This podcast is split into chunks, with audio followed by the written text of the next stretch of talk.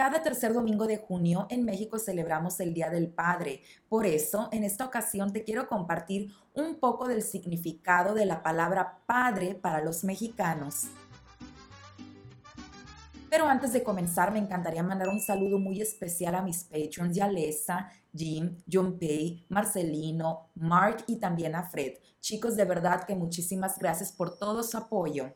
Pero bueno, como te mencioné, cada tercer domingo de junio en México es el Día del Padre. Esto quiere decir que en este año 2023, el 18 de junio es el Día del Padre. Así que me encantaría mandar una felicitación a todos los papás que andan por aquí, en especial al mío que está allá en México. Un abrazo con muchísimo cariño. Pero bueno, me encantaría recordarte que estamos aquí para aprender español mediante todo el contenido que te comparto relacionado a la cultura mexicana. Es por este motivo que en este día te quiero compartir un poco de el significado de la palabra padre para los mexicanos. Primero que nada te quiero recordar que padre es un sinónimo de papá, así como madre de mamá. De hecho, en el español del día a día, de manera casual, utilizamos más la palabra papá o mamá de lo que la palabra padre o madre. Padre o madre suena un poquito formal. Papá o mamá muy natural. De la misma manera utilizamos más la palabra papás en lugar de padres. Por ejemplo, yo te puedo preguntar,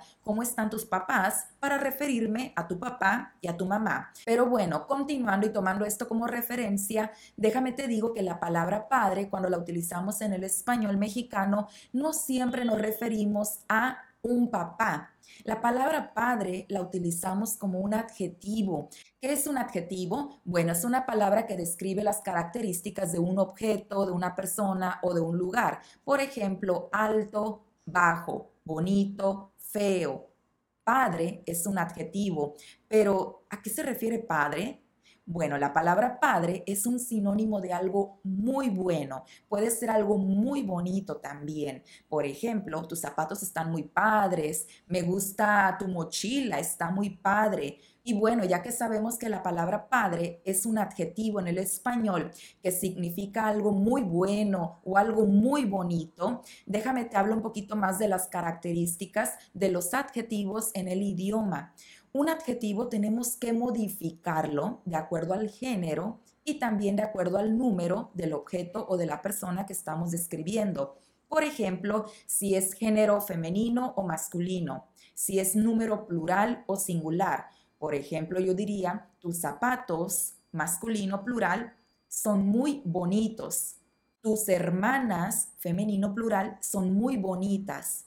También yo puedo decir esto en la forma del singular. Tu zapato es muy bonito.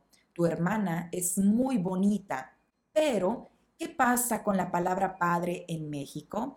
Bueno, la palabra padre no la modificamos de acuerdo al género, solamente de acuerdo al número, ¿ok?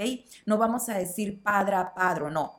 Regresando al ejemplo de el zapato y la hermana, masculino y femenino, voy a utilizar la palabra padre para los dos objetos. Tu zapato está muy padre, tu hermana canta muy padre. Me gustaría invitarte a que seas parte de mi comunidad en Patreon dando clic en el link que te dejaré en la descripción para que veas todos los recursos que tengo para ti, incluyendo las transcripciones de todos mis episodios de podcast y me sigas apoyando a crear más contenido como esto en español. Hay que tener mucho cuidado y aquí quiero aprovechar para recordarte la importancia de exponerte al idioma con nativos, que quiero decir que intentes escuchar lo máximo posible a los nativos cómo utilizamos este tipo de vocabulario en español. Lo modificamos de acuerdo al género, de acuerdo al número, porque la palabra padre es un adjetivo que, como te dije, puede ser un sinónimo de algo muy bonito, de algo muy bueno, pero casi nunca lo utilizamos con una persona. Por ejemplo,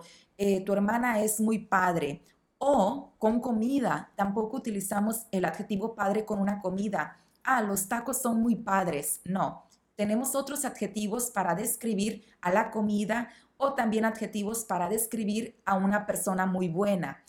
Utilizamos padre más con objetos o con acciones. Por ejemplo, tu hermana canta muy padre. Tus zapatos están muy padres, ¿verdad? Tu hermana canta muy padre. Aquí utilicé padre en singular porque este adjetivo cuando acompaña a un verbo se utiliza en la forma del singular. pero tus zapatos están muy padres, ahí sí modificamos de acuerdo al número del objeto. Pero sí, la verdad es que yo te quería compartir muchísimo sobre esta palabra padre en México porque yo considero que es una de las palabras que más utilizamos en contextos informales o entre amigos cuando estamos en México. Entonces, si tú vas a viajar a México en un futuro, si tú vas a estudiar, si tú tienes amigos, familia, eh, que la suegra, que la familia de tu novia, de tu novio son mexicanos, yo te recomiendo aprender a utilizar el adjetivo padre en español. Pero bueno, si a ti te gustaría continuar aprendiendo más vocabulario como la palabra padre en el español de México, yo te tengo un regalo padrísimo en este día. Escucha como dije padrísimo. Recordemos que padre significa muy bueno. Entonces cuando digo un regalo padrísimo, me refiero a un regalo buenísimo, un regalo muy bueno y que no te puedes perder. En la descripción yo te voy a dejar un link para que puedas descargar un PDF que preparé para ti padrísimo con 10 expresiones que utilizamos muchísimo los mexicanos en el día a día. Además de las expresiones vas a encontrar algunos ejemplos y explicaciones de lo que significa cada expresión.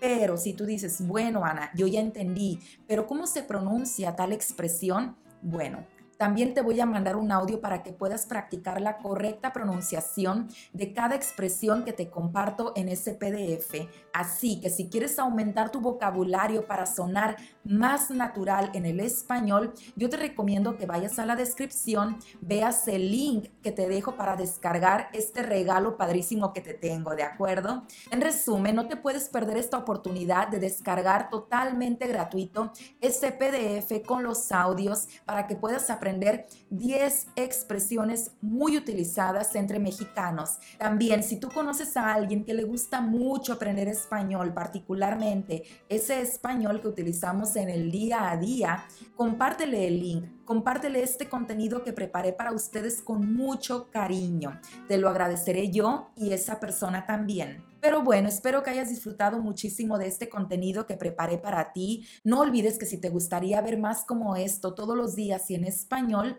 puedes hacerlo a través de mis otras redes sociales. Te dejaré el link en la descripción.